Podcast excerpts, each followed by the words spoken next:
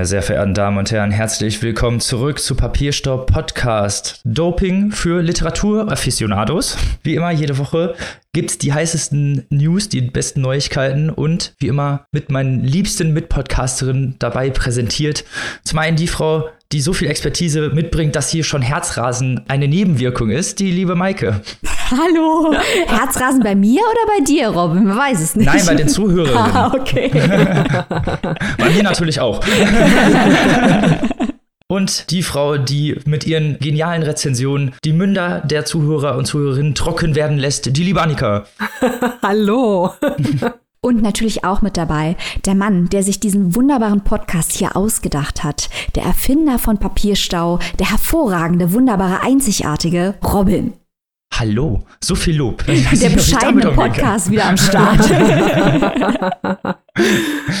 Und wie immer wird diese Folge präsentiert von unserer lieben Steady Community, die uns unterstützt. Für den Preis von weniger als einer Tasse Kaffee könnt ihr uns auch unterstützen und zur Steady Community beitreten. Da würden wir uns natürlich sehr freuen und da bedanken wir uns bei denen, die schon dabei sind und demnächst dazukommen werden.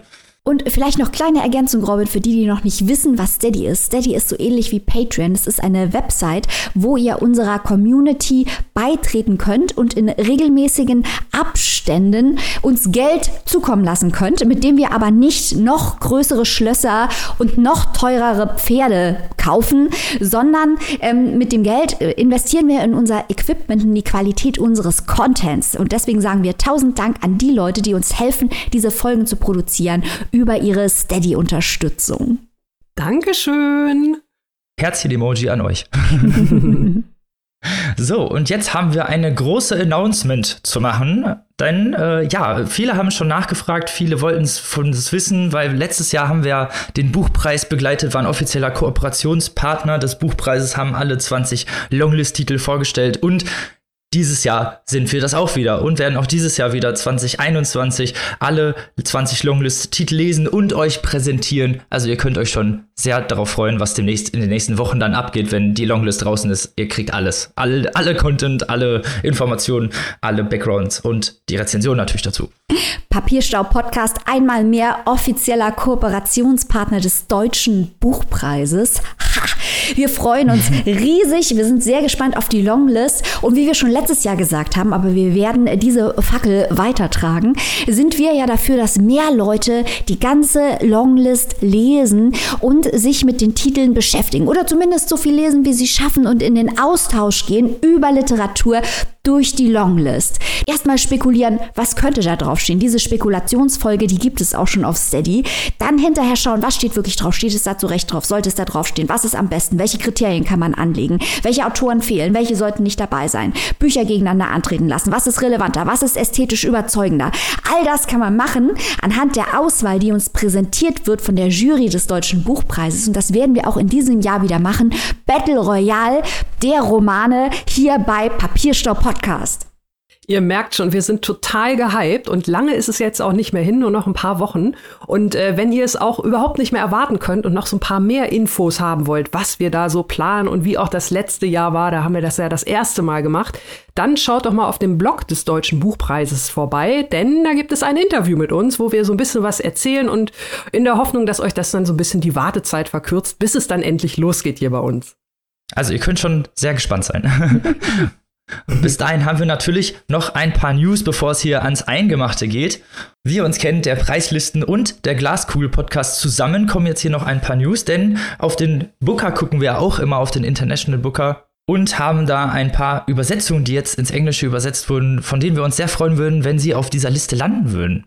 Wir haben ja in der letzten Woche schon den Hot Take gebracht, dass Stanicic dort erscheinen sollte. Da müssen wir noch schauen, wie sich das verhält. Es muss ja in Großbritannien erscheinen. Es reicht nicht in den USA zu erscheinen, aber trotzdem sehen wir Stanicic dort nächstes Jahr. Das äh, schon mal Glaskugel Podcast, der vorherige Gewinner des deutschen Buchpreises für Herkunft.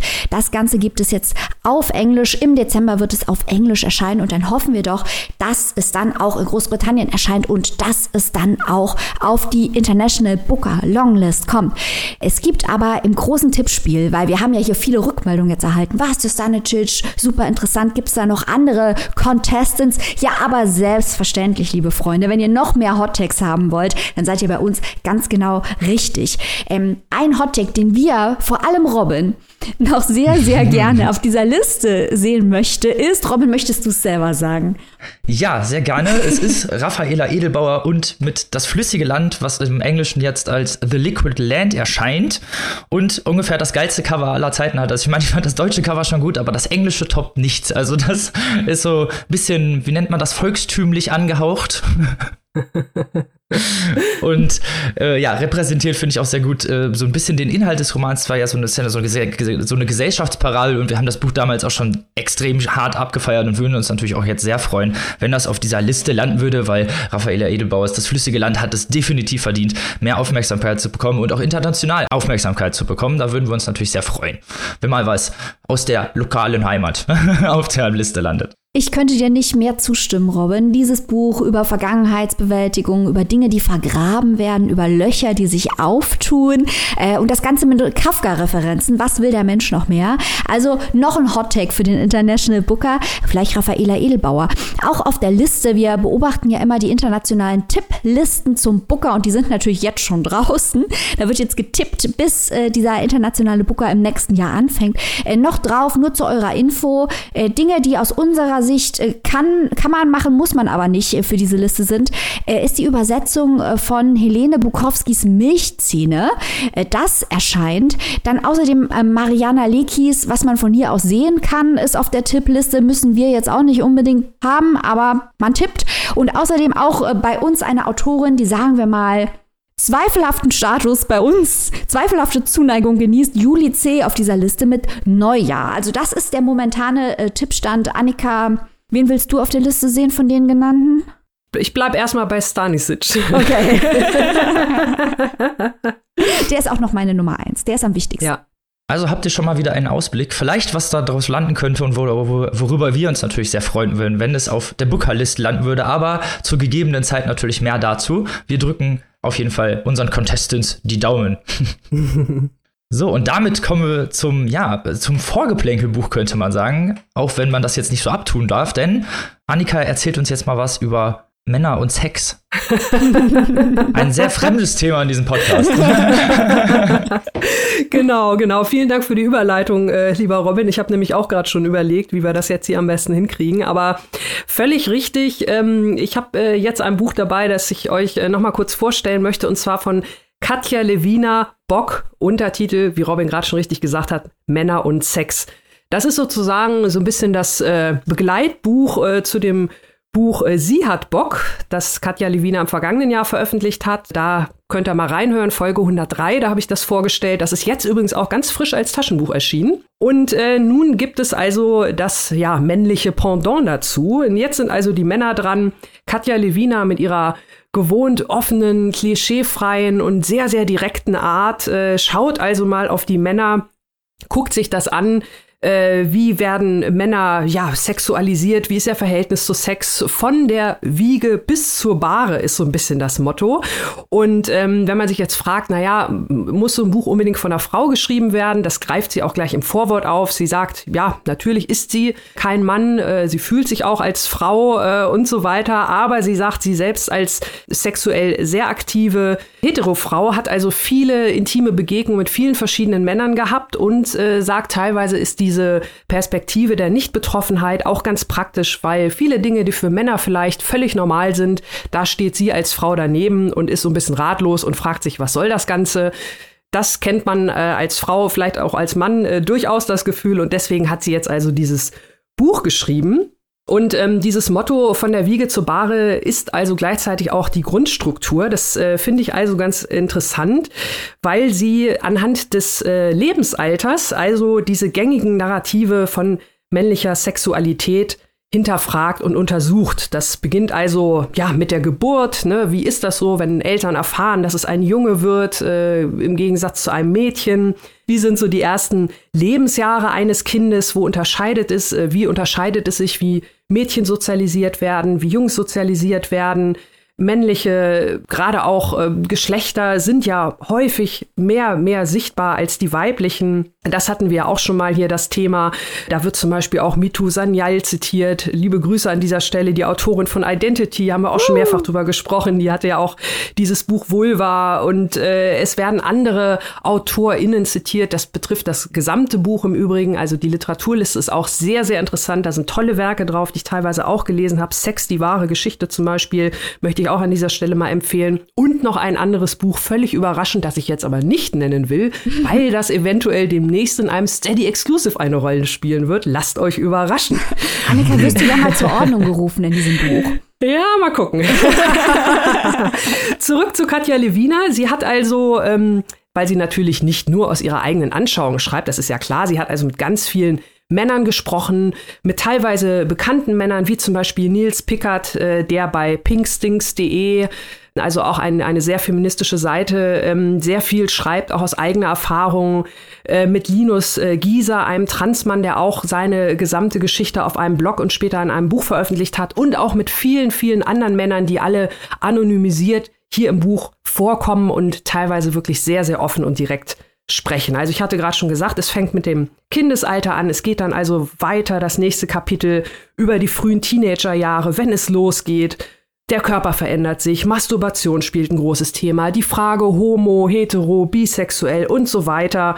Dann geht es weiter ins spätere Teenie-Alter, wenn dann, ja, Sex geht los, so heißt es da so schön. Die ersten Erfahrungen werden geknüpft, der erste Orgasmus, die ersten Probleme, vielleicht ist Mann noch spät Jungfrau, was macht das mit einem? Es geht weiter in den 20er Jahren, da spielt dann so die Praxis eine Rolle. Da haben die meisten Männer schon mehrere Erfahrungen gemacht. Da geht es dann vor allem um so Fantasien. Welche Fantasien haben die Männer? Stimmt das überhaupt? Wie werden diese Fantasien am Ende umgesetzt? Halten sie, was sie angeblich versprechen? Die 30er Jahre sind dann unter dem Motto Beziehung gestellt. Äh, wie ist das, dieses Klischee? Frauen wollen eine Beziehung, Familie gründen, Männer eher nicht. Was steckt dahinter? Was bringt Männer dazu, sich fürs Zölibat zu entscheiden? Wie ist das mit dem Kinderkriegen? Was verändert das mit einem Mann, wenn er Vater wird? Das Thema Treue spielt eine Rolle. Im nächsten Jahrzehnt, die 40er, da geht es um dieses ganze Thema toxische Männlichkeit, Privilegien, in Anführungszeichen der alte weiße Mann, also in dem Fall natürlich noch nicht so alt, aber die 40er sind ja meistens äh, doch schon so das Alter, wo der Mann vielleicht auch beruflich auf dem Höhepunkt seiner Karriere ist und deswegen die Privilegien da am stärksten äh, zum Tragen kommen. Alter weißer Mann Origins. Genau, genau, genau.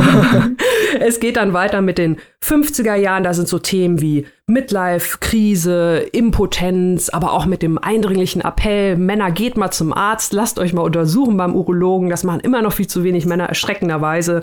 Und das letzte Kapitel behandelt dann äh, auch so Sachen wie zum Beispiel Sex im Alter. Äh, da wird, wird erzählt, das fand ich total interessant, das muss ich einmal kurz erzählen, dass es mittlerweile den Beruf eines, eines oder einer Sexualassistentin gibt, die also alte Männer vor allem, die vielleicht an Demenz erkrankt sind und im Pflegeheim leben. Das kennt man ja auch so klischeemäßig oder hört es immer mal wieder, dass die dann teilweise auch ausfallend werden und teilweise auch sich ungebührlich benehmen.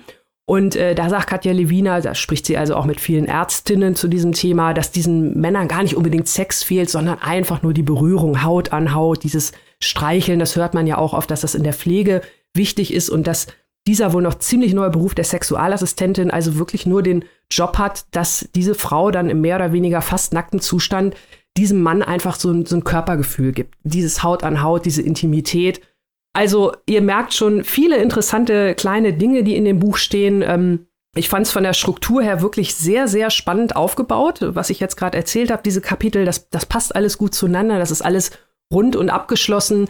Die Beispiele sind eher, sind sehr echt und ähm, sehr aus dem Leben gegriffen. Und auch das Cover, das hatten wir ja bei sie, hat Bock schon. Da war ja unter dem Schutzumschlag so eine schöne Vulvencollage, so möchte ich es mal nennen. Also jetzt nicht äh, unbedingt alles so explizit, aber teilweise aus dem künstlerischen entnommen und ähnlichem. Und das ist bei diesem Buch hier genauso, nur dann halt mit Penissen, ist ja klar. Also von daher, Levina, Bock, Männer und Sex, ein Buch, was äh, für Frauen sicherlich interessant ist, weil es äh, viele Fragen, wie Katja Lewina ja schon gesagt hat, beantwortet.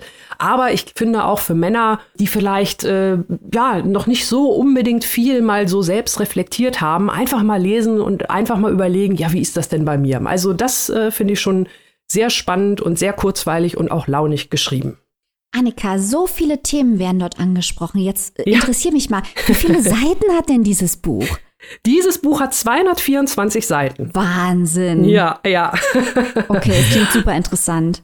Ist es auch, ja, ist es weil auch. auch so viele Themen abge, ab, also nicht abgefrühstückt, weil so weil so viele Themen vorkommen und es ja auch äh, immer noch, also teilweise eben Sachen sind, die ja in der Gesellschaft immer noch so ein bisschen tabuisiert sind, ne? also gerade was so Emotionalität und auch so ja. dieses, diese Körpernähe angeht, auch gerade was so Männer, die ja häufig dann immer noch, ne? also es dreht sich zwar das gesellschaftliche Bild, aber es ist häufig noch so der Mann stark und ne, wenn der weint, ja. ist es direkt so, ja. äh, wird das so abgestempelt in so eine bestimmte Richtung und das gilt ja auch eben auch für den sexuellen Bereich, was ja auch wichtig ist, einfach äh, so ein, ja, so ein Werk über, darüber überhaupt zu schreiben und äh, sich da äh, andere Leute eben damit zu informieren und damit die eben, wie, wie du gerade schon gesagt hast, Annika, sich selbst reflektieren können. Und das ist ja auch eben ganz, ganz wichtig, so für den gesellschaftlichen Diskurs überhaupt darüber zu reden. Auf jeden Fall, auf jeden Fall. Also ist klar, bei der, bei der äh, Anzahl der Seiten und der Vielzahl an Themen kann es nicht überall in die ganz tiefe Tiefe vordringen. Aber gerade, ne, um überhaupt mal sich so einen Überblick zu verschaffen, was für Themen gibt es eigentlich und wo sind da die Probleme? Ne? Und das Literaturverzeichnis, das bietet ja dann wirklich auch noch weiterführende Literatur zum Thema. Also von daher ist es wirklich ein äh, empfehlenswertes Werk, das Spaß macht und man lernt auch noch was dabei. Was will man mehr? Ja, da hast du vollkommen recht. Genau. Wo und für wie viel kann man sich dieses interessante Werk denn erwerben, um seinen Horizont in diesem Bereich ein bisschen zu erweitern? Katja Lewina, Bock, Männer und Sex ist erschienen im Dumont Verlag, gibt es im Hardcover für 20 Euro, das E-Book bekommt ihr für 15,99 und wie gesagt, das Schwesterbuch, so möchte ich es jetzt mal nennen, sie hat Bock, auch gerade ganz frisch im Taschenbuch für 12 Euro erschienen. Könnt ihr auch einen schönen Doppelpack draus machen, das passt ja auch ganz gut. Also kann man direkt beide Perspektiven nebeneinander sehen. Das genau. ist ja völlig irre und das war jetzt erst unser Vorgeplänkel. Wir haben noch nicht mal richtig angefangen und wir haben schon so viele Knaller rausgehauen. Möchte ich hier jetzt mal als Zwischenfazit durchaus unterstreichen. Ja. Wir reden nicht nur drüber, wir liefern auch ab, so wie sich das gehört. und wie Maki schon gesagt hat, jetzt geht es direkt weiter mit dem Content und zwar zu etwas richtig, richtig interessanten. Jetzt geht es nämlich Experimentalliteratur, internationale Literatur, ungewöhnliche Literatur. Maike, hau mal raus, was du so mitgebracht hast. Ich bin schon sehr gespannt und werde später nochmal meinen Senf dazugeben. Aber jetzt bist erstmal du dran. Ja, wir surfen jetzt hier auf einer Welle.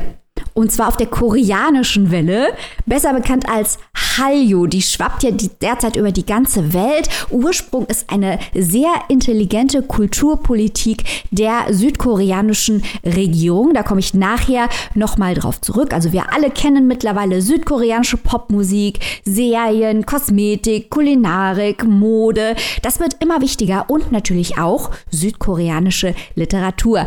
Als allererstes denken wir dann natürlich an Handgang. Aber wir reden heute über ihre Landsmännin Pessoa.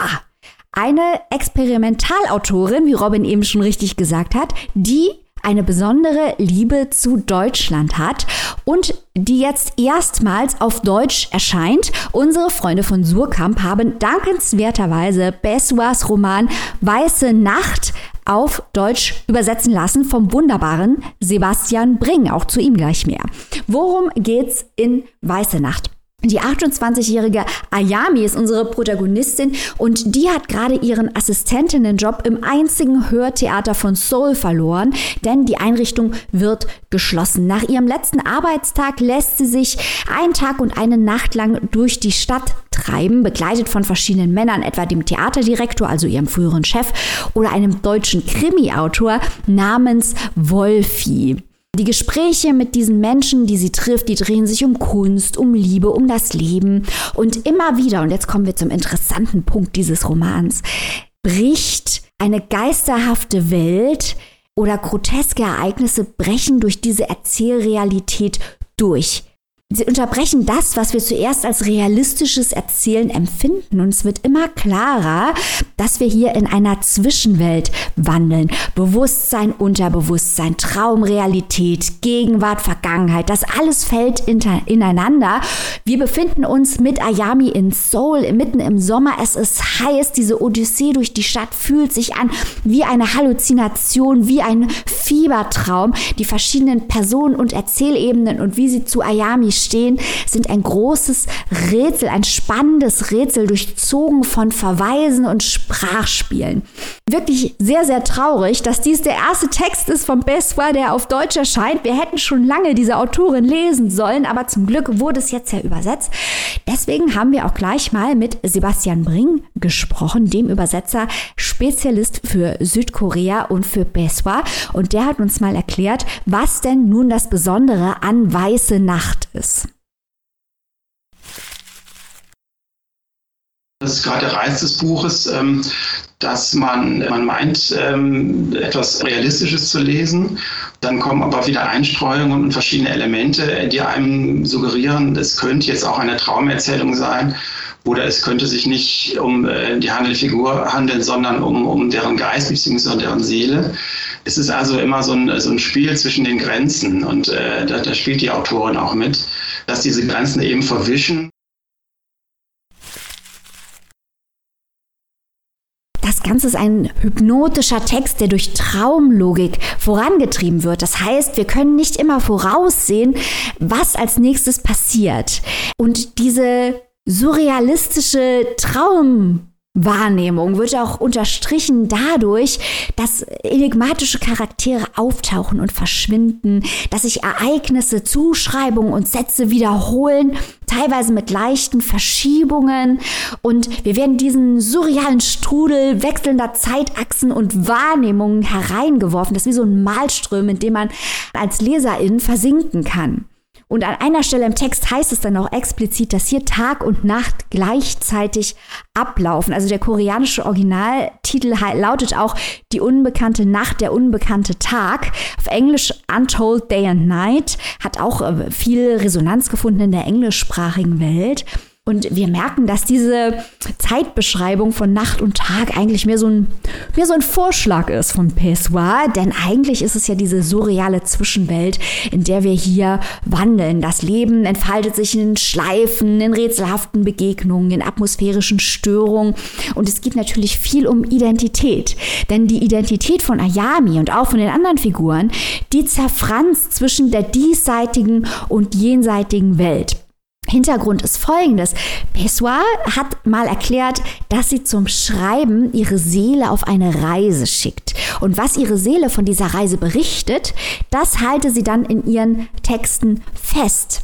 Also Literatur wird zu einer Art von Schamanismus aus der Zwischenwelt und ähm, Ayami wird auch zu einer Übersetzerin zwischen den Welten, zu so einer postmodernen Schamanin. Auch das hat uns Sebastian Bring nochmal näher erläutert. Man kann es auch dadurch erkennen, äh, dass äh, die Protagonistin Ayami, der Name, es ist also kein koreanischer Name. Es ist ähm, gleichzeitig ein japanischer Name und ein, ähm, eine Bezeichnung aus dem sibirischen ähm, Schamanismus. Und zwar ähm, ist Ayami da der Begriff für einen Geist, der in einen Schamanen bzw. Schamanen fährt. Und äh, durch diesen Geist äh, kann die Schamanin mit dem Diesseits und dem Jenseits äh, äh, kommunizieren. Also ist quasi der Vermittler zwischen äh, jenseitiger und diesseitiger Welt. Nun könnte man aber annehmen, um Himmels Willen, da geht so viel durcheinander, da gehe ich bestimmt komplett verloren, wenn sich da so die Realität im Roman zwischen den Buchdeckeln verflüssigt. Aber nein, ich kann euch beruhigen, diese Geschichte wird durch ihre faszinierende Protagonistin und eben die vielen subtilen Verweise im Textgefüge zusammengehalten. Das ist auch häufig sehr komisch, was dort passiert, häufig sehr traurig. All diese Stimmungen treffen aufeinander und es macht einfach Spaß, sich mit Ayami durch diese Stadt zu bewegen. Teilweise ist sie auf der Suche nach einer alten Bekannten, teilweise ist sie auf der Suche nach sich selbst, nach ihrer Identität, nach ihren Eltern. Wer sind ihre wahren Eltern? Dieses Identitätsthema ploppt immer wieder auf. Und ob wir festgefahren sind in einer Identität oder ob wir nicht in verschiedenen Identitäten parallel existieren können. Was ja auch ein Traum sein kann, wenn man nicht gefangen ist in einem Leben, sondern viele Leben nebeneinander leben kann, in verschiedenen Welten. Damit spielt eigentlich Pessoa. Und in dem Roman finden sich, wie am Anfang angekündigt, auch viele Verbindungen zu Deutschland. Also ich habe schon den Krimi-Autoren Wolfi angesprochen, für den Ayami auch dolmetscht, denn Ayami hat Deutsch gelernt bei einer Lehrerin, die Ayami mit Hilfe des iranischen Klassikers Die blinde Eule in Deutsch unterrichtet hat. Warum zum Teufel die blinde Eule? Sebastian Bring klärt auf. Es geht ja in der blinden Eule darum, es geht um einen iranischen Maler, das spielt in den 30er Jahren, der nicht richtig ins Leben findet und er schreibt, beschreibt auch an manchen Stellen, er fühlt sich nicht tot und auch nicht lebendig und ähm, braucht auch sehr stark Opium und hat dann ähm, im Opiumrausch beschreibt er Traumsequenzen und äh, sieht eben immer dieses ähm, Bildnis der blinden Eule, quasi ein, ein Schattenbild. Und die blinde Eule ist also in der persischen Kultur, ist also hat immer ein schlechtes Omen, das ist ähm, äh, Im Gegensatz zu, ähm, im Westen ist ja die ähm, Eule das Symbol der Weisheit. In Persien ist es also das Symbol des Todes und des Jenseits. Und das klingt eben äh, in Pessoas Roman manchmal auch an. Also dieses Geisterhafte von Symbolen und Abbildern wie Fotografien, Übersetzungen und Sprache, das ist ein wichtiges Thema von Pessoa. Diese Übersetzung zwischen Welten und Medien. Und sie selbst hat auch Autoren übersetzt wie, und das ist jetzt nun wirklich nach dem, was ich eben ausgeführt habe, eine Überraschung für exakt gar niemanden, Kafka und Sebald, die sich ja auch mit Erinnerungen, Verschiebungen, dem Grotesken, Realitätseinbrüchen und so weiter beschäftigt haben. Und auch übersetzt von Pessoa, Achtung, gleich kommt ein Applaus, Christian Kracht. Keine Papierstofffolge ist eine richtige Papierstofffolge, wenn wir nicht wenigstens einmal Krachts Namen droppen. Ganz genau. Die, die Leute da draußen spielen bei uns schon äh, Papierstaub-Bingo und ein Fa Feld ist ganz klar Christian Kracht. Er muss erwähnt werden. Wir wollen ähm, eure Bingo-Karten sehen. ja, schickt uns eure Bingo-Karten, wir wollen lachen. Vornehmlich über uns selbst. Nochmal zurück zu Biswa. Äh, sie verbringt auch viel Zeit in Berlin und der Einfluss deutscher Literatur, vor allem halt Kafka und Sebald, also wie das Überschreiten von Grenzen spielen eine ganz zentrale Rolle für ihre Arbeit. Weiße Nacht zeigt auch im Titel, weil eigentlich ist die Nacht ja schwarz, nicht weiß, diese Gegensätze, die hier auf einmal zusammenfinden und sich versöhnen. Ja, eine literarische Welt, in der Regeln und Beschränkungen nur da sind, damit man sie überwinden kann. Das ist ganz spannende experimentelle Literatur, die Lesende intelligent herausfordert und dabei auch mitreißend erzählt. Wenn ihr mir das jetzt nicht glaubt und dem Sebastian Bringe auch nicht glaubt, dann glaubt ihr vielleicht Robin. Robin, kannst du Sebastian und mich äh, hier inhaltlich unterstützen? Aber vollends.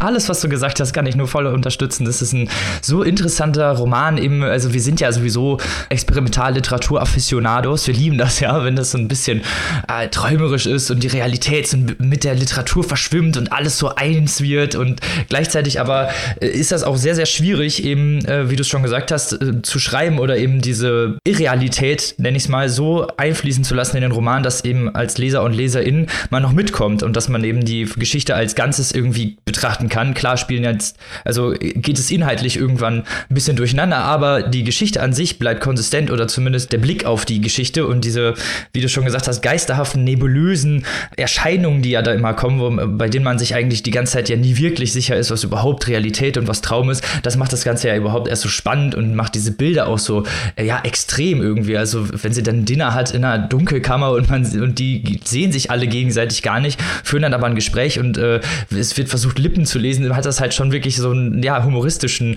Charakter und gleichzeitig halt auch eben einen sehr ja, melancholischen und teilweise auch, äh, und was ich auch sehr interessant war, war so ein bisschen so eine morbide, fast gewalttätige Metaphorik, die hier Einfluss findet, was sich, was immer wieder so durchbricht, wenn dann so heiße Sommertage als schwül glühend und schwelendes Fleisch bezeichnet wird. Das fand ich sehr interessant und hat auch so einen, ja, hat so einen gewissen Charme und so einen gewissen Charakter da reingebracht, dass man so richtig darin versinken konnte. Und das äh, ist, glaube ich, auch das Interessanteste an diesem Roman, dass man eben so wirklich reingesogen wird und man wirklich in dieser Geschichte drinsteckt und gar nicht wieder rauskommt.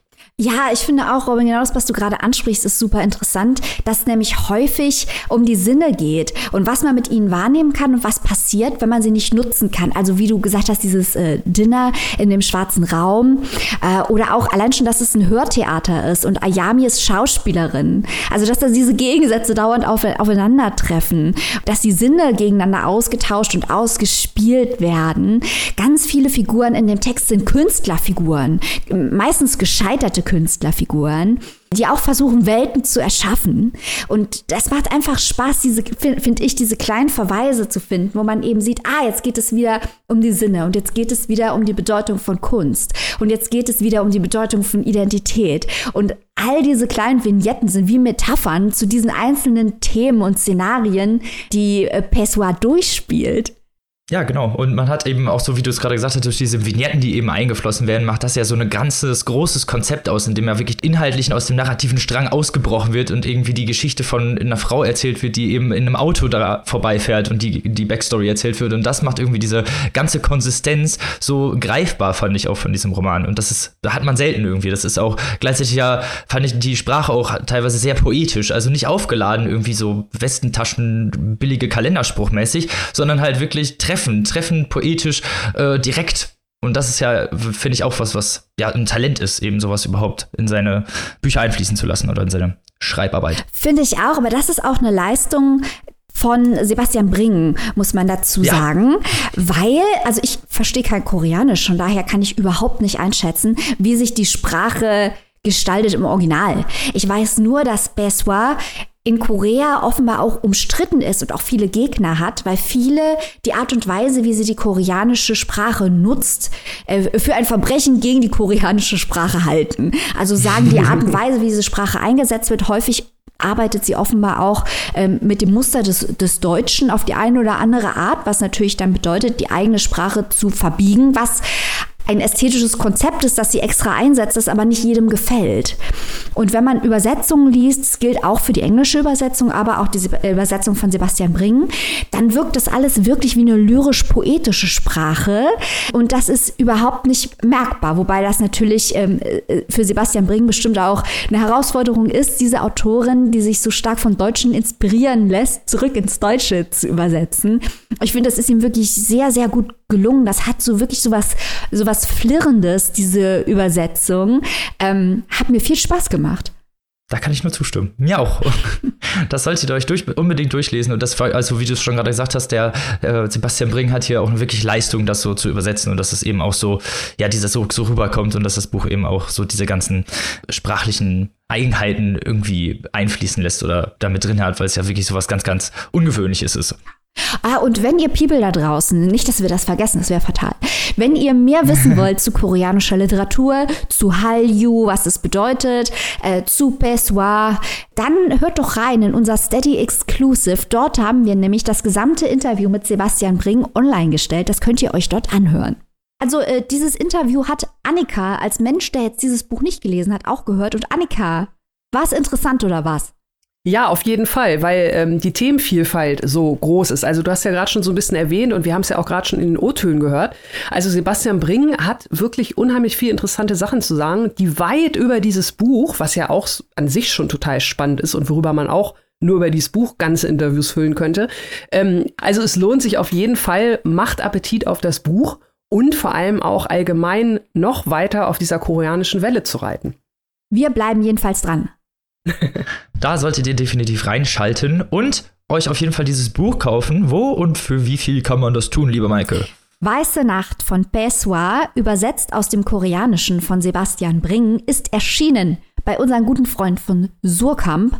Das Buch sieht wirklich toll aus in gelb-schwarz. 22 Euro kostet das Hardcover. 18,99 müsst ihr hinlegen für das keimfreie E-Book. Also Leute, da solltet ihr loslaufen, aber nicht bevor die nächsten beiden Bücher noch vorgestellt wurden. Und jetzt kommen wir zu einem sehr interessanten Buch über Familie, Verlust, Rassismus, Annika, erzähl uns mehr, was du dabei hast. Ich habe äh, dabei, ja, ich schon wieder, hallo. Jetzt hallo. von äh, Ja Giasi, ein erhabenes Königreich. Ja Giasi kommt euch sicherlich, hoffentlich äh, bekannt vor. Die hatte ja vor ein paar Jahren mit Heimkehren einen großen, großen Hit, ein ganz tolles Buch. Und jetzt legt sie also ihren zweiten Roman vor. Und da sind wir natürlich auch gespannt, weil äh, Heimkehren hat uns wirklich sehr, sehr gut gefallen. Da hat sie ja die eigene Familiengeschichte über mehrere Generationen von Ghana parallel in den USA nacherzählt. Und was hat jetzt ihr zweites Werk, ein erhabenes Königreich zu bieten? Da schauen wir doch mal gerne rein. Also zunächst einmal steht dieses Buch auf der Shortlist für den Women's Prize for Fiction, der am 8.9. vergeben wird. Und äh, im Mittelpunkt steht Gifty, eine junge Frau, deren Eltern aus Ghana stammen. Sie selbst wurde in den USA geboren, aber ihre Eltern, wie gesagt, und auch ihr älterer Bruder kommen ursprünglich aus Ghana, sind dann ausgewandert in die USA und Gifty kam da so ein bisschen ja als Nachzüglerin dann noch auf die Welt. Ja, Gifty, wie gesagt, in den USA geboren und hat sich gerade so in ihren ersten Jahren bis zur Schulzeit und zum Studium immer sehr als Außenseiterin gefühlt. Das liegt zum einen daran, dass die Familie nach Alabama gezogen ist, weil dort auch noch so ein paar Bekannte gewohnt haben oder Verwandte vielmehr. Also es hatte keinen wirklichen Grund und in Alabama dort in einer Kirchengemeinde auch gelandet ist, wo sie auch einige der wenigen schwarzen Familien waren. Also es gibt auch da eine ghanaische Kommune, eine Auswanderinnenkommune sozusagen. Aber diese Familie, die sehr, sehr religiös ist und in dieser Kirche ihren Halt gefunden hat, ja, waren also schon immer so ein bisschen was wie die Außenseiter. Das heißt, Gifty wurde also schon früh mit Alltagsrassismus konfrontiert, dort in den USA. Und ähm, auch ihr Vater ist nicht gut mit dem Wechsel zurechtgekommen. In Ghana war er einfach nur in Anführungszeichen ein großer, beliebter Mann. In den USA ist er ein großer schwarzer Mann, der natürlich ganz anders angesehen wird, wenn er durch den Supermarkt geht, der häufig verdächtigt wird, also der auch da Opfer von Diskriminierung geworden ist und der dann auch nach einer gewissen Zeit die Familie wieder verlässt und zurück nach Ghana geht.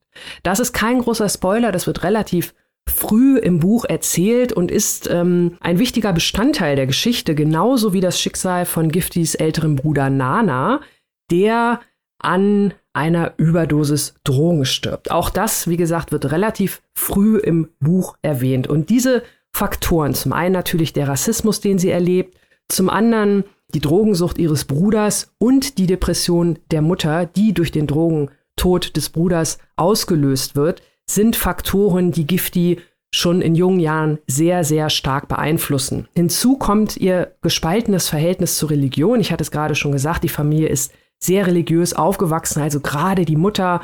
Beten ist alles, beten ist die Hoffnung. Sie leidet auch nicht an Depressionen, weil psychische Erkrankungen eine Erfindung des Westens sind. Also das ist so das Mindset, unter dem Gifty aufgewachsen ist. Sie hat auch in frühen äh, Jahren, also als, als kleines Kind, sie ist damit natürlich groß geworden. Für sie war das selbstverständlich. Sie glaubt an Gott, sie glaubt an die Kirche und so weiter und so fort und hat aber auch schon früh angefangen, Tagebuch zu schreiben, wo sie zunächst auch Gott direkt angeschrieben hat. Und das fand ich schon mal sehr interessant. Ihr allererster Eintrag in diesem Tagebuch, das wird immer so zwischen den Kapiteln mal so ein bisschen eingeblendet. Dieser allererste Eintrag spricht Gott schon direkt an, lieber Gott, wo wohnst du denn? Im Weltall? Also da sieht man schon so ein bisschen, dass da Wissenschaft und Religion in einen gewissen Widerstreit schon bei der jungen Gifti treten. Und das Ganze wird also durch diese Schicksalsschläge, von denen ich bereits erzählt habe, vor allem durch den Tod des Bruders, so weit angestachelt, dass sie sich halt irgendwann von der Religion lossagt und ihr Heil sozusagen in den Wissenschaften sucht. Und als Neurowissenschaftlerin forscht sie daran mit Hilfe von Tierexperimenten, genauer gesagt an Mäusen. Sie macht diese Mäuse süchtig nach einem bestimmten Energy Drink. Also kleine Versuchsanordnung im Käfig. Wenn die Maus auf eine Taste drückt, dann bekommt sie da ihren Drink. Die wird dann irgendwann süchtig und nach einer Zeit gibt es bei dieser Taste keinen Drink mehr oder nicht nur, sondern auch Stromschläge. Und sie möchte nun herausfinden, ob man diese Mäuse irgendwie so beeinflussen kann, dass sie sozusagen ihre Sucht überwinden. Das Ganze hört sich sehr, sehr kompliziert an, ist es auch. Es wird aber im Buch relativ gut erklärt. Also da erstmal Hut ab äh, vor der Recherche, die Yagi da ähm, betrieben hat. Äh, sie dankte auch sehr ausführlich im Nachwort den Leuten, weil ich sag mal, so neurowissenschaftliche Experimente äh, anständig erklären und darstellen, das ist ja doch mal ein bisschen was anderes. Ist aber, wie gesagt, sehr, sehr spannend und interessant und ähm, bietet auch mal so komplett neue Eindrücke. Also da sind schon einige wirklich interessante Dinge dabei. Also ihr merkt schon, diese ganze Thematik Wissen Wissenschaft versus Religion spielt hier eine sehr, sehr große Rolle. Ja, das ist auch so ein bisschen äh, natürlich die, das sind die beiden Welten, zwischen denen Gifty sich immer bewegt. Also sie ist halt, hatte ich ja schon erzählt, aufgewachsen in einer Gemeinschaft, in einer Kirche, die ähm, intellektuelle Dinge für die Falle der säkulären Welt hält, also wo auch natürlich die Evolutionstheorie in Frage gestellt wird und so weiter und so fort. Und jetzt als Neurowissenschaftlerin ist sie genau am anderen Ende der Skala, wo ihre Kommilitoninnen bzw. Äh, Mitdoktorantinnen ihr dann sagen, ja, also Religion, das ist doch Opium fürs Volk und wer an Gott glaubt, das sind doch alles Hinterwäldler und so weiter und so fort. Also sie bewegt sich immer so ein bisschen zwischen den Welten, äh, weiß manchmal gar nicht so richtig, wo sie hingehört oder wo sie hingehören möchte, obwohl sie natürlich immer ihre Neurowissenschaft vorzieht um auch mit den eigenen erlittenen Traumata auch in ihrer Familie klarzukommen, um da irgendwie eine Antwort zu finden, wie kann solch ein Verhalten, Suchtverhalten, auch Depression, wie kann man das vielleicht steuern, wie kann man Menschen davon vielleicht heilen. Auch da kommt am Ende wieder der Rassismus äh, zum Tragen, natürlich als der Bruder an einer Überdose stirbt, dann heißt es auch in der Gemeinde, naja, diese Leute in Anführungszeichen, also am Ende kommt der Rassismus immer wieder zum Tragen, auch wenn er hier zumindest nach meinem Empfinden gar nicht das beherrschende Thema ist, sondern wirklich eher diese Spannungs, äh, dieses Spannungsfeld zwischen Religion und Wissenschaft. Das war auch das, was ich am spannendsten an dem Buch fand, was mich, was mich äh, wirklich interessiert hat. Es ist ein Habt ihr jetzt vielleicht gerade schon gemerkt, so wie ich es erzählt habe, ein relativ volles Buch, weil es doch, finde ich, ziemlich viele Themen vereint. Die persönliche Familiengeschichte, diese Dramatik ist ein Thema. Die äh, Konflikte, die ich vorhin schon erwähnt habe, die anderen Themen. Also es ist viel drin, es ist dicht gepackt, das Buch. Also ich sag mal so, äh, die Struktur, die sie mit Heimkehr, mit ihrem ersten Werk äh, vorgelegt hat, die war sehr klar und sauber und durchschaubar. Hier in dem Buch springt es manchmal so ein bisschen hin und her zwischen den Themen, was natürlich auch daran liegt, dass sie äh, viel mit Rückblenden arbeitet, mit Rückblenden erzählt teilweise in die jüngere Vergangenheit, teilweise in die etwas weiter zurückliegende. Dann kommen wieder die Tagebucheinträge. Ich will jetzt nicht sagen, dass das alles all over the place und durcheinander ist. Man kann dem Buch durchaus gut folgen.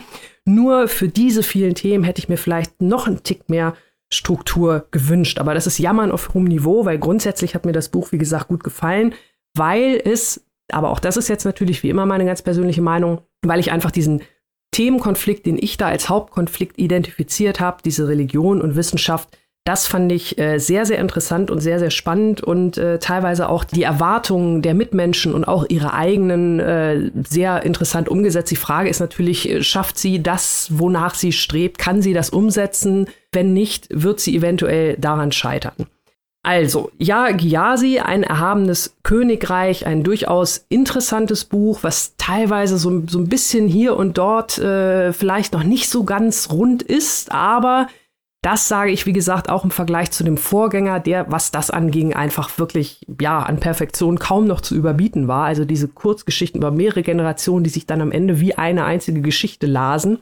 Das ist hier halt, äh, springt hier so ein bisschen mehr hin und her aber nichtsdestotrotz ist es ein ähm, interessantes Buch, was ein neues Thema auch mal aufmacht. Also für mich zumindest äh, diese Diskussion fand ich äh, sehr spannend und auch diese Gedanken, die Gifty da hat, gerade auch im Hinblick von der Art, wie sie aufgewachsen ist und wie sie sich davon lossagt. Man kann es, wenn man viel Fantasie hat, also auch so ein bisschen als Coming of Age äh, betrachten.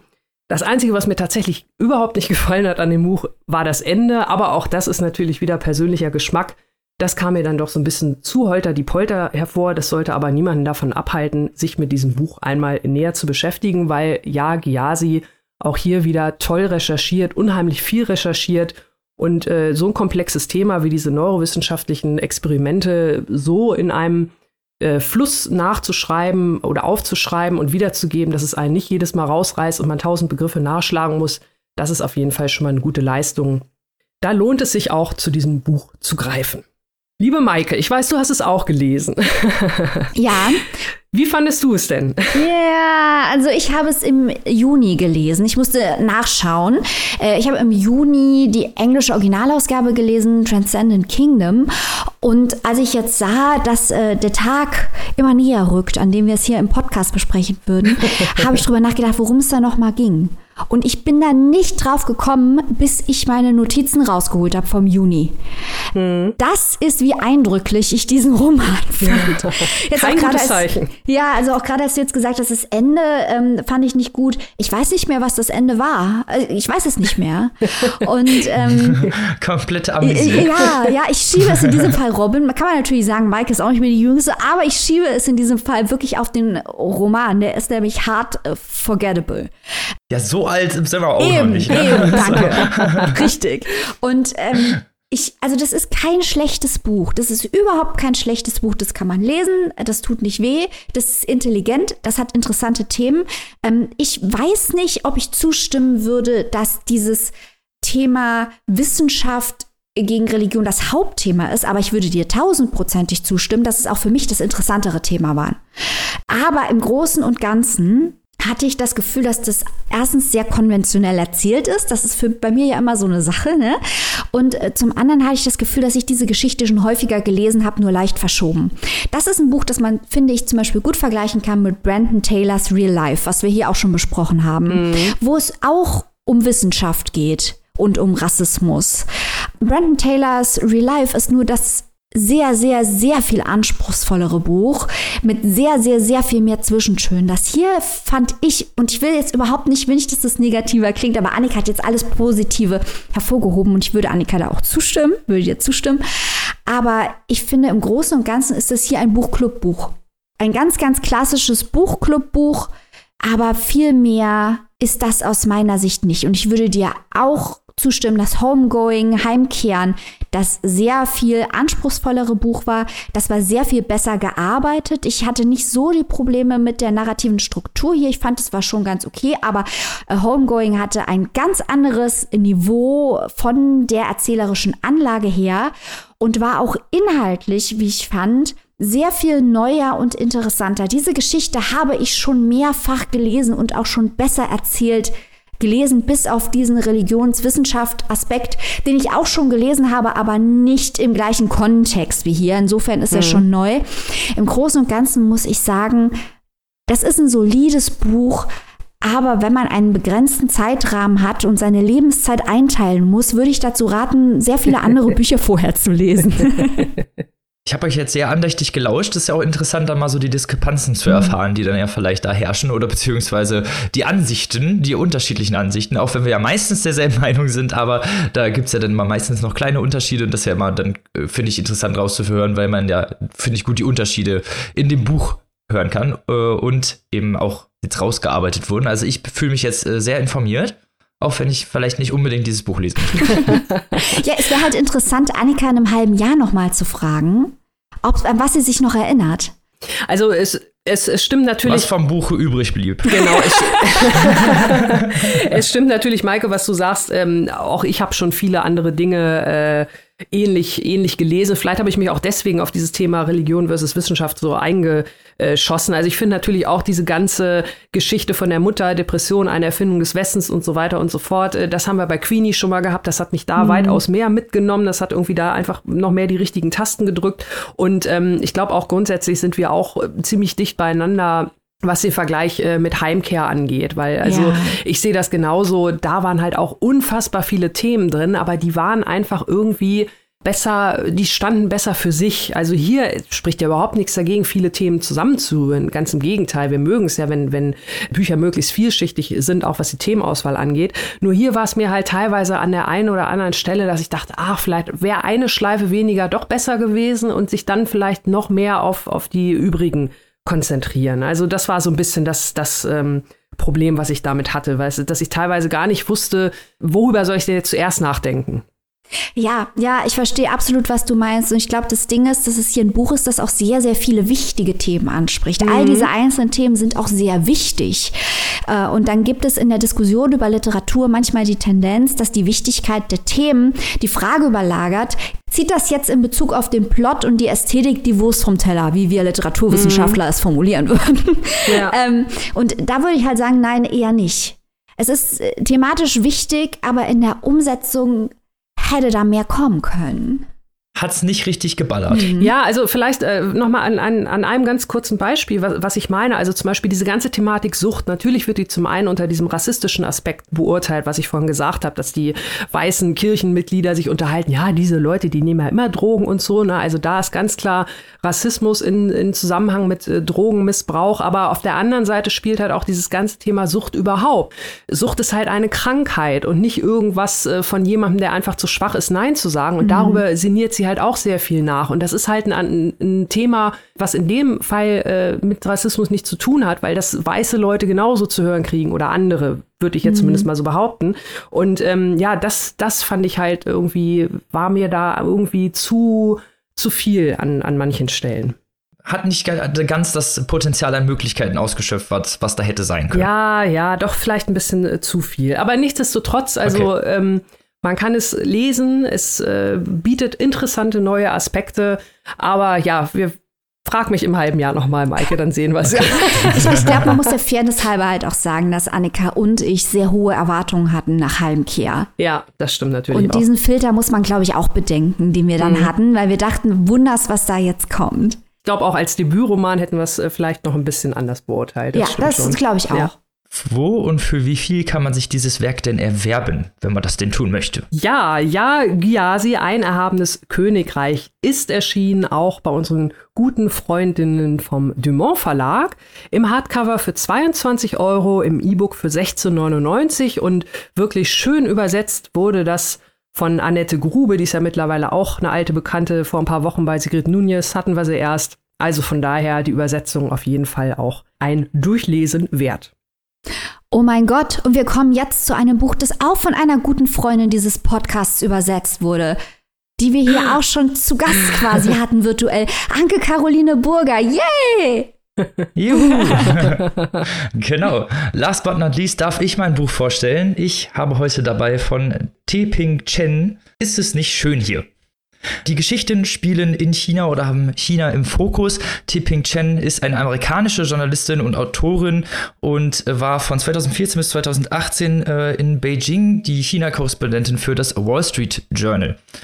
Es sind Kurzgeschichten in dem Buch zehn insgesamt und haben China im Fokus. Es geht um sowohl um die ländliche als auch städtische Bevölkerung und äh, alle Charaktere. Es geht von alt zu jung, zu arm, reich, verzweifelt, glücklich. Also man hat ja so alle Gefühle einmal abgearbeitet und halt auch ein großes Spektrum von Charakteren, die sehr unterschiedlich sind. Also das kann man hier nicht so auf einen naja, also in eine Schublade stecken, sage ich mal, aber also es spielte auch oft teilweise im, im, Ausland oder eben von Leuten, die aus China in andere Länder migriert sind und ihre Sicht auf China und es geht auch viel um Beziehungen und den, den Staat an sich geht es natürlich auch viel um diese politische Oppression, die da herrscht, Korruption und Polizeigewalt, teilweise, dass Leute eben umgesiedelt werden und dass eben die ländliche Bevölkerung häufiger gerne von Umsiedlung betroffen ist, wo dann eben ganze Dörfer abgerissen werden, um Hochhauskomplexe zu bauen oder Malls oder so. Aber auf diese inhaltlichen Aspekte werde ich natürlich nochmal eher genau eingehen am Ende. Ich werde jetzt hier mal so drei Geschichten ganz kurz vorstellen, damit ihr so einen kleinen Einblick bekommt da, darin, was dieses Buch so interessant macht, weil das kann ich schon mal sehr, das kann ich schon mal erzählen erzählen. Ich bin ja hier so ein bisschen der Kurzgeschichten-Afficionado, um bei meinem heutigen Lieblingswort zu bleiben.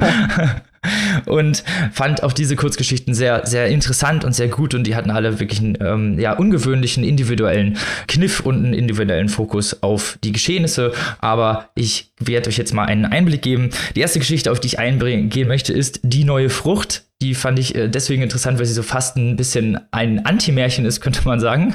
Äh, es geht um eine Frucht, die ganz neu auf dem Markt ist. Kiong wird die genannt und heißt übersetzt die seltsame Frucht. Also die kommt eigentlich aus dem Nichts von einem Bauer, der Züchtung betreibt oder der schon seit Jahrzehnten versucht, äh, verschiedene Pflanzen miteinander zu kombinieren und jetzt diese Frucht dabei rausgekommen ist nach zahllosen Versuchen. Und das Interessante dabei ist nicht nur ihr süßlicher Geschmack und das teils herbe, was da drin steckt, sondern eben das Gefühl, was, diese, was mit dem Essen dieser Frucht einhergeht. Man könnte fast sagen, halluzinatorisch, drogenmäßige äh, Gefühle, die dabei entstehen, also von Glück. Also jeder denkt dabei an was anderes, es könnte Sonnenschein sein oder der Geruch von frisch gemähtem äh, Rasen oder die Wärme von einem frisch gebackenen Kuchen, den die Mutter als äh, in der Kindheit vorgesetzt hat. Also so wirklich verschiedene ja, Glücksmomente, nenne ich es einfach mal, kombiniert in dieser Frucht und natürlich wird das ganze Volk, man könnte sagen, süchtig nach dieser Frucht, die ist überall ausverkauft und jeder steht morgens schon Schlange, um sich seinen Korb und seine Kiste abzuholen. Äh, Rentner und äh, Babys werden damit gefüttert und generell erlebt diese Frucht den krassesten Boom, den man sich so vorstellen kann. Und leider ist danach die Saison dieser Frucht vorbei und alle erwarten natürlich jetzt sehnsüchtig die nächste Saison. Es wird auch in der Zwischenzeit, es ist dann ein wirklich sehr harter Winter, bei denen einige Leute Selbstmord begehen gehen, weil sie eben diese Frucht sich so sehr wünschen und weil sie diesen, dieses Gefühl mit dieser Frucht so sehr vermissen, dass sie es nicht bis zur nächsten Saison aushalten. Als dann endlich die nächste Fruchtlieferung ankommt, die nächsten seltsamen Früchte da sind, ist der Effekt leider ein anderer, denn äh, es geht genau in die andere Richtung. Also anstatt dieser Glücksmomente werden melancholische Momente, schamvolle Momente aus der eigenen, aus der eigenen Biografie perpetuiert die dann wieder auftauchen im Geist. Also von kleinen Sachen, dass man der Schwiegermutter einen Fisch vorgesetzt hat, der mal auf den Boden gefallen ist, bis halt wirklich zu, ja, also Leuten, die Korruption begangen haben, die Leute hintergangen haben, die Leute aus ihren Häusern vertrieben haben. Also das ganze Land verfällt in so eine Art Melancholie. Es gibt sehr viele Leute, die Geständnisse ablegen, die ihr Leben ändern und ihren Lebensstil verändern. Und man, man müsste jetzt eigentlich denken, dass diese Frucht äh, nicht mehr so beliebt ist, aber trotzdem wird sie gegessen und trotzdem essen die Leute diese Frucht, um sich irgendwie diese Schuld mit einzubeziehen und irgendwie werden die Leute auch wieder süchtig danach, bis die Regierung die Frucht verbietet und diese negativen Gefühlen ein Ende bereitet. Und das ist ja natürlich auch wieder so ein bisschen so eine Kritik, dass dann die Regierung kommt und dann ähm, auch was verbietet, was eben so negative Gefühle perpetuiert oder äh, wieder hochbringt und das Volk eben oder die Leute eben beeinflusst, negativ beeinflusst beeinflusst, dass sie eben melancholisch werden und abgelenkt werden von diesen negativen Gefühlen. Also so eine Art Kulisse, so, ein, so eine Scheinwelt, die dann halt erzeugt wird. Also eigentlich waren das diese echten Gefühle, diese negativen Gefühle sind ja auch eben was, was dann zum Leben dazugehört und die Leute haben diese Frucht ja trotzdem gegessen. Jeder wollte natürlich eigentlich die Glücksgefühle wieder haben, aber diese melancholische Frucht oder diese Art der melancholischen Gefühle, die dabei äh, erzeugt werden, haben die Leute eben genauso beeinflusst, eben wie auch diese Glücksmomente das getan haben. Fand ich sehr, sehr interessant, weil es eben so ein bisschen so eigentlich so in die andere Richtung geht, wie man sich denken würde. Also so deswegen habe ich so ein bisschen Märchen gesagt, weil es ja so eine verschiedene Frucht ist oder es ist eine seltsame Frucht, also so ein bisschen was so märchenhaftes fand ich, also weil dann das ganze auch äh, eben diese ganzen Leute da, davon beeinflusst werden, man es ja eigentlich in die andere Richtung sagen würde, dass erst dass erst die negativen Gefühle vielleicht erzeugt werden, dann die positiven, aber so hat es einen ganz ganz anderen Touch bekommen und macht diese Geschichte deswegen auch so interessant. Die nächste Geschichte, über die ich reden möchte, heißt Flugmaschine und ist über den Bau Bauer Chow Chow, der Erfinder ist und ja im ländlichen wohnt. Er sammelt den Schrott von allen, äh, also alle Leute, die im Dorf irgendwie Schrott haben, die bringen das bei Chow Chow vorbei und er hat über die Zeit einen nudelschneidenden Roboter erfunden, der so zur Attraktion wird, aber eigentlich nicht wirklich von Nutzen ist, den sich Leute teilweise ausleihen, eben um Gäste zu beeindrucken, aber der ungesehen bleibt. Chow Chow möchte unbedingt in die Regierung eintreten und auf diesen, ja, in dieser ländlichen Region, wo er wohnt, gibt es nur einen Vertreter, der ihn aufsteigen lassen könnte, aber jedes Mal, jedes Jahr wird sein Antrag abgelehnt. Und Chow Chow überlegt sich, dass er mit dem Bau einer Flugmaschine, die ihm im Traum erscheint, wenn er diese bauen könnte und zum Fliegen bringen könnte, ja, dann eigentlich die Regierung auf ihn aufmerksam werden sollte und ihn eben auch rekrutieren müsste, weil er ja so einen Erfindergeist hat und einfach mal eben so eine Flugmaschine baut.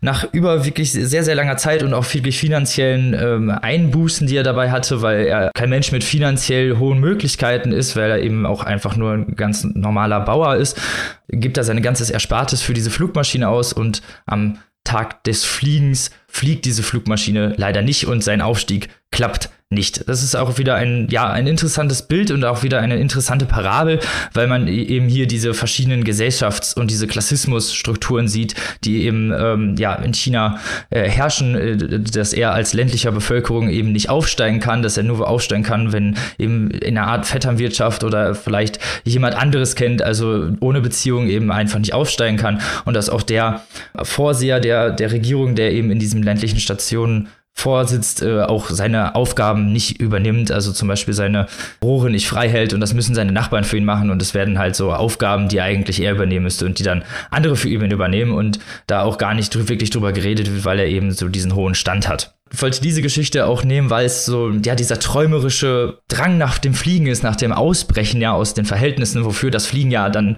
wieder eine ganz gute Metapher ist und am Ende dieses Flugzeug eben auch nicht fliegt, was ja eben, ja, dann auch wieder zeigt, dass dass er gar nicht aus seinen Möglichkeiten rauskommt und irgendwie immer auf dem Boden bleibt. Letzte Geschichte, die ich noch kurz vorstellen möchte, ich beeile mich jetzt auch, ist Gubeikusch gibt nicht auf über eine U-Bahn-Station, in der ja die Leute gefangen sind irgendwann. Also es gibt eine technische Störung und sie müssen mehrere Monate auf dem U-Bahnhof kampieren und müssen, also ihnen wird da so ein Lager eingerichtet, auch von der Regierung, und sie werden als Symbol benutzt, dass die U-Bahn-Strecke unfehlbar ist und dass, wenn alle mitarbeiten, diese U-Bahn-Strecke auch endlich fertig wird und dieser Bahnhof und diese Leute auf diesem Bahnhof werden so als Symbol dafür benutzt, so als Plakat. Und die sitzen da und haben auch eben nichts mehr zu tun, keine Jobs mehr und versuchen zu Anfang noch zu demonstrieren, die dann aber gewalttätig niedergeschlagen werden, diese Demonstrationen. Und als es dann Essenrationen gibt, äh, wird dann einfach die Ration erhöht, sodass es eben auch keinen Mangel mehr gibt. Also die werden da äh, gut behandelt und irgendwann gibt es gar nicht mehr so, gibt es von vielen gar nicht mehr das Interesse, überhaupt diesen Bahnhof jemals zu verlassen, obwohl eben ständig gesagt wird, dass ein neuer Zug demnächst einfährt und alle mitnehmen wird.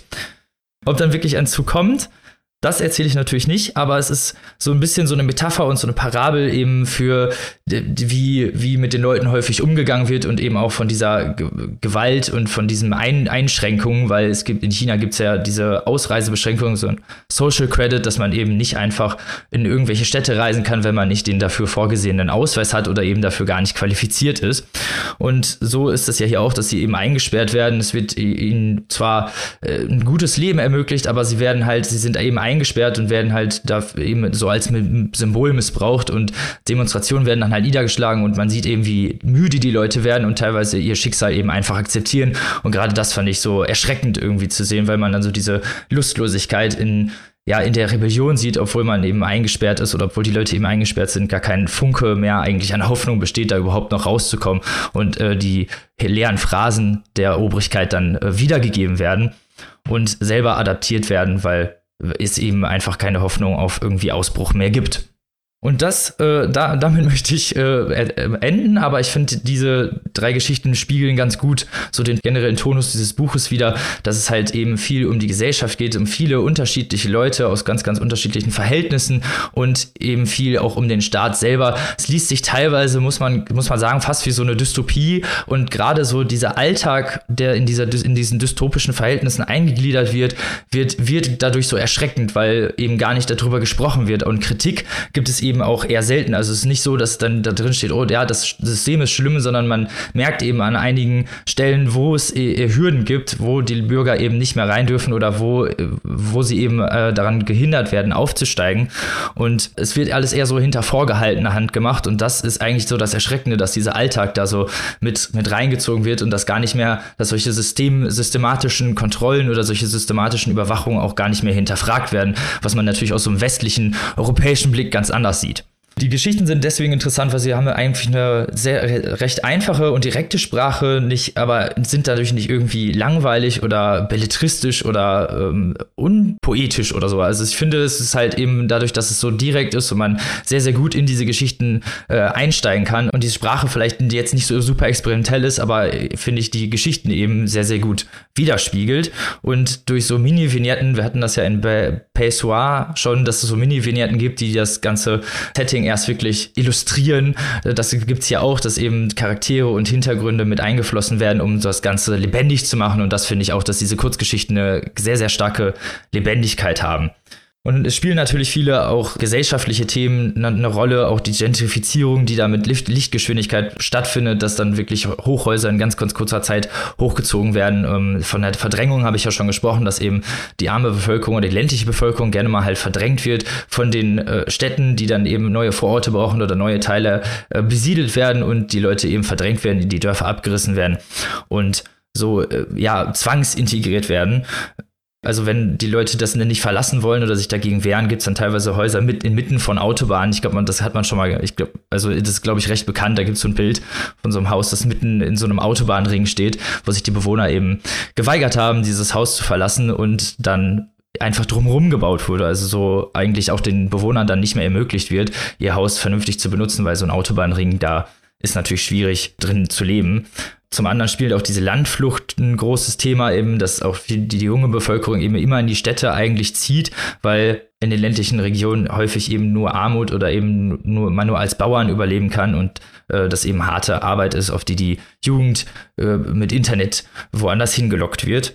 Und äh, häufig spielen eben auch Beziehungen eine Rolle, die Sicht generell auf Partnerschaft und auch der gesellschaftliche Druck, der da herrscht, so sesshaft zu werden, halt zu heiraten und dass auch teilweise in diesen Beziehungsgeschichten äh, es so suggeriert wird, dass es besser ist, überhaupt jemanden zu haben oder dann geguckt wird, okay, es haben, andere Leute haben es ja noch schlimmer, anstatt darauf zu gucken, dass man eben den richtigen Partner hat, was halt auch so ein, nee, so nicht so ein, äh, auch so einen leicht melancholischen Touch häufig hatte. Aber jede Geschichte ist hier was Besonderes, was Markantes, was Lebendiges und was Ungewöhnliches. Deswegen finde ich diese Kurzgeschichtensammlung sehr, sehr gut gemacht, weil die Geschichten im Gegensatz zu Daddy von Emma Klein, was wir letztens hier vorgestellt hatten, im Gedächtnis bleiben und auch noch länger im Gedächtnis bleiben und, sich man, da, und man sich an diesen markanten Punkten, finde ich, sehr gut orientieren kann und die eben auch langfristig sich festsetzen. Ich bin aber nicht der Einzige, der das gelesen hat. Liebe Maike, was sagst du denn da dazu? Ich habe das auch sehr gern gelesen, fand das sehr spannend und gut gemacht. Ähm, wenn ich die Geschichten aufteilen müsste dann, oder beschreiben müsste, würde ich sagen, es gibt da zwei Kategorien von Geschichten. Das sind zehn Geschichten, ja. Das eine sind Geschichten, die so ein kleines bisschen Ausflug in eine Welt machen, die, wenn das hier südamerikanische Literatur wäre, magischer Realismus wäre. Äh, das ist zum Beispiel der mit der, mit der Frucht, was du angesprochen hast, oder der mit der U-Bahn, die Geschichten. Aber die meisten Geschichten, und die haben mir auch besser gefallen, muss ich sagen. Aber das ist viel Geschmackssache. Da habe ich auch ganz andere Sachen im Internet gelesen, dass Leute auf diese, im Anführungsstrichen, magische Realismus-Geschichten abgegangen sind. Mir haben die realistischen Geschichten, die sozialrealistischen Geschichten eigentlich am besten gefallen, die sich mit genau dem beschäftigen, was du angesprochen hast, Robin. Ähm, nämlich wie das China von heute, das gegenwärtige China und die Bevölkerung des gegenwärtigen Chinas die Welt wahrnehmen welcher Welt sie leben und welche Erfahrungen sie ähm, bei Immigration machen und wie ihre kulturelle Identität weiterhin ihr Leben beeinflusst. Das habe ich gern gelesen, das fand ich sehr interessant. Vor allem auch hinter, äh, unter dem Hintergrund des intergenerationalen Traumas. Auch ein ganz wichtiges Thema in, in vielen Geschichten, wie der autoritäre Staat und die Erfahrungen, die Menschen im autoritären Staat machen, sich als intergenerationales Trauma äh, weiter vererbt. Also eine Geschichte, die ich sehr äh, eindrücklich fand, das ist übrigens die Geschichte, nach der die englische Ausgabe benannt ist, nämlich Land of Big Numbers. Äh, da geht es um einen äh, jungen Mann, der mit Geld der Regierung spekuliert und hinterher vom Schicksal seines Vaters erzählt, will ich jetzt nicht spoilern, aber quasi merkt, wie die beiden auf einmal sich auf unterschiedlichen Seiten der Geschichten, Geschichte wiederfinden. Und das gibt es ganz, ganz oft, ähm, dass nach und nach Familiengeschichten enthüllt werden und die Geschichten der Eltern enthüllt werden und auf einmal den jungen Leuten klar wird, warum die Eltern so sind oder warum die Eltern gewisse Dinge sagen sagen, durch Erfahrung, historisch begründete Erfahrung mit dem autoritären Staat. Und das fand ich, wie du auch schon gesagt hast, die Sprache ist eben sehr klar und das lebt wirklich von den Plots. Diese kleinen Plots sind derartig gut gemacht und gut durchdacht, dass man immer dran bleibt und die zwischenmenschlichen Beziehungen immer leicht durchzogen von Melancholie, von der Frage, was darf ich überhaupt vom Leben erwarten, was kann ich überhaupt erreichen, emotional sehr eindrücklich. Habe ich gerne gelesen. Aber Annika, du hast es auch gelesen. Wie fandest du das Buch denn? Also ich kann mich euch nur anschließen, aber jetzt pass auf, drei LeserInnen, äh, drei äh, Themenschwerpunkte. Hui. Also ich äh, fand, ja, ich fand das, fand das gerade total spannend. Mach das Trio voll. also ähm, Maike, ich bin da tatsächlich eher bei dir. Also mir haben auch die äh, realistischen Geschichten besser gefallen, wobei ich die anderen auch total spannend fand. Also gerade auch das mit der Frucht, was äh, Robin ja gerade eben ähm, erzählt hat, das lässt sich ja auf so viele andere Gesellschaften vielleicht auch noch übertragen. Da kann man mhm. so viel reinlesen und rauslesen, da kann man herz, herzlich drüber debattieren.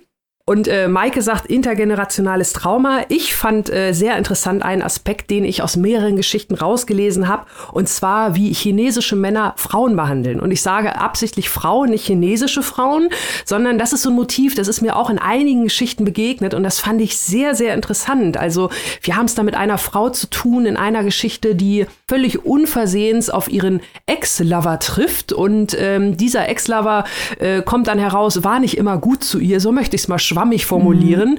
Er selber ist sich aber überhaupt keiner Schuld bewusst und will immer noch wissen, warum denn diese Beziehung gescheitert ist. Oder in einer anderen Geschichte auch ein chinesischer Mann, der in den USA lebt, sich dort in eine Frau verliebt, was fast schon zur Obsession gerät und sie ihm aber wohl nur freundschaftliche Gefühle gegenüberbringt und, und er merkt es gar nicht. Also er steigert sich in diese Obsession da hinein und die Frau will eigentlich nur gut Freundschaft und als sie dann da eines Tages drüber sprechen, auch das möchte ich mal schwammig aus Spoilergründen so formulieren, formulieren, ist er also auch wie vor den Kopf gestoßen und das Ganze endet dann sehr, sehr dramatisch. Also das fand ich auch sehr, sehr interessant, diese unterschiedlichen Vorstellungen von Beziehungen oder von überhaupt, was sind Gefühle, was sind Liebesgefühle. Und da scheint die Diskrepanz äh, in China, zumindest so, wie sie es hier darstellt, äh, doch sehr, sehr groß zu sein. Oder zumindest hat sie es in den Geschichten sehr fein rausgearbeitet. Und das fand ich sehr, sehr spannend. Das ist so spannend, dass du das ansprichst, Annika, weil ich würde jetzt hier ergänzen, die andere Seite wird ja auch gezeigt. Es gibt ja auch eine Geschichte, in der eine Frau, die in einem Blumenladen arbeitet, mhm. also es ist eine Frau, wie Robin eben anmerkte, die vom Land in die Stadt zieht, äh, die keinen Mann hat, was von den Verwandten auf dem Land äh, sehr skeptisch beäugt wird und die sich dann auch in eine Obsession hereinsteigert und sich in einen Kunden dort verliebt.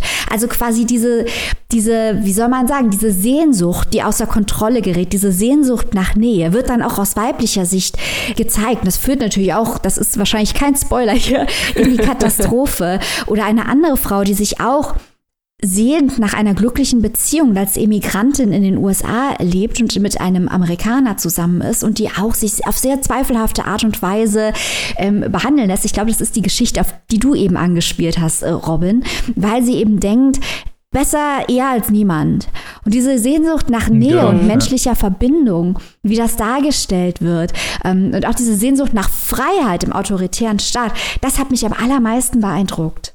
Mich auch. Und deswegen fand ich auch so dieses mit dem Flugzeug so interessant, weil er eben so das nochmal so als Metapher ja eigentlich dann benutzt wird. Dieses Fliegen, Wegfliegen ist dieser Ausbruch. Aber es machen ja irgendwie alle. Und was ich auch noch gut dargestellt fand, war dieser Klassismus, diese Unterschiede eben, die es gibt, dass viele, so wie du es schon gerade gesagt hast, die Blumenverkäuferin, die hier halt eben auch gerade so, so viel verdient, dass sie sich überhaupt ein Obdach leisten kann, aber ähm, doch sehr lange halt eben in diesem Laden steht.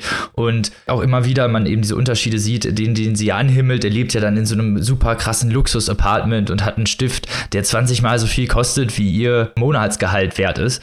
Also äh, dann auch diese krassen Unterschiede eben, die man sieht, die direkt nebeneinander stattfinden und ähm, wie, wie stark auch dieser ja, dieser Druck ist, dieser gesellschaftliche Druck eben in diesem schnellen Aufstieg, den China ja gemacht hat, überhaupt mitzuschwimmen und auch oben zu bleiben und nicht unterzugehen. Mhm. Aber Robin, eine, eine Sache muss ich jetzt noch mal sagen. Du hast vorhin eingangs äh, bei der Sendung gesagt, dass ähm, die Übersetzung von Raffaela Edelbauers, Das flüssige Land, das eins der geilsten Cover oder das geilste Cover ever hat. Aber was sagst du denn hier zu diesem Cover? Oh ja. Ja, das sieht auch richtig schön aus, das stimmt. Ja, da kann ich nur zustimmen. Das macht sich sehr schön im Regal und das ist zwar jetzt vielleicht inhaltlich rezensionsmäßig nicht so interessant, aber ästhetisch und das ist auch immer ganz wichtig. Ganz goldig ist das, das Cover, ganz niedlich. Ja, ja. es hat sowas von Pop Art. Ja, ja, ja. Also macht sich nicht nur inhaltlich gut, sondern auch optisch, aber ihr solltet euch natürlich auch deswegen das kaufen, weil so viele inhaltliche, interessante Themenfelder auch abgearbeitet werden und man hier auch so einfach viel, ja, viel eingearbeitet wurde, viel Setting und viel Nähe zu den Charakteren auch drin steckt und deswegen macht es das zu einer wirklich brillanten Kurzgeschichtensammlung, die ihr beim Aufbauverlag eher stehen könnt, wie Maike schon eingangs erwähnt hat, von, übersetzt von Anke Caroline Burger für 22 Euro im Hardcover und 14,99 Euro als E-Book-Variante. Also wie gesagt, 10 Geschichten, da könnt ihr voll drin eintauchen. Und natürlich auch in den anderen beiden Büchern, die wir vorgestellt haben. also Leute, da seid ihr, habt ihr ja wieder ein großes Potpourri, aus dem ihr wählen könnt. Und nächste Woche geht's gleich weiter. Aber bevor es weitergeht, müssen wir noch äh, die Shoutouts an unsere Shoutouts denken. Annika, du hast Shoutouts im Gepäck. Ja, ja, hab ich, hab ich. Und ich freue mich sehr, dass ich die jetzt hier einmal äh, outschauten kann. ähm, wir bedanken uns natürlich auch heute wieder bei drei Mitgliedern unserer Steady Community, die uns hier so toll unterstützen und ihre Wertschätzung zeigen. Wir freuen uns, dass ihr da seid. Das ist zum einen der liebe Björn, den könnt ihr auch auf Instagram unter Björn and Books finden. Björn, wir freuen uns, dass du den Weg zu uns gefunden hast. Herzlich willkommen und ebenso ganz lieben Dank und liebe Grüße gehen an Mareile Winkler. Vielen Dank an dich und last but not least Jens Koverstein, auch er auf Instagram. Literaturtee ist dort sein Name. Jens, auch dir herzlichen Dank, liebe Grüße und natürlich an alle anderen von der Community. Wir danken euch. Ja, wir rollen für euch den roten Teppich aus. und ich glaube, jetzt machen wir eine, eine Vorschau der etwas anderen Art, oder? Oh ja. Denn bereits in zwei Wochen geht der Buchpreiswahnsinn bei uns los. Für unsere Steady-Community schon ein kleines bisschen vorher. Aber wir haben quasi nur noch eine reguläre Sendung nach dieser, bevor die erste reguläre Buchpreis-Spezialsendung startet. Ich weiß, das war ein Widerspruch. Aber lange Rede, kurzer Sinn. Es erscheinen ja trotzdem immer weiter tolle Bücher. Deswegen haben wir uns entschlossen, in der nächsten Folge vier große, wichtige Neuerscheinungen auf einmal vorzustellen. Ganz einfach, weil wir danach ja blockiert sind mit Buchpreisberichterstattung. Also nächste Woche Papierstaub Podcast XXL. Vier wichtige Neuerscheinungen bei uns im Programm. Ihr kriegt die volle Breitseite an Literatur, bevor es losgeht mit dem Preislisten-Podcast. Aber ich glaube, da seid ihr auch genauso gespannt drauf wie wir. Da erfahrt ihr natürlich übrigens, wer der International Playboy ist, aber das verraten wir erst dann. Spoiler-Alarm, es ist nicht nur der Robin. Bis dahin, liest was Tolles, bleibt gesund. Auf Wiedersehen. Tschüss. Tschüss.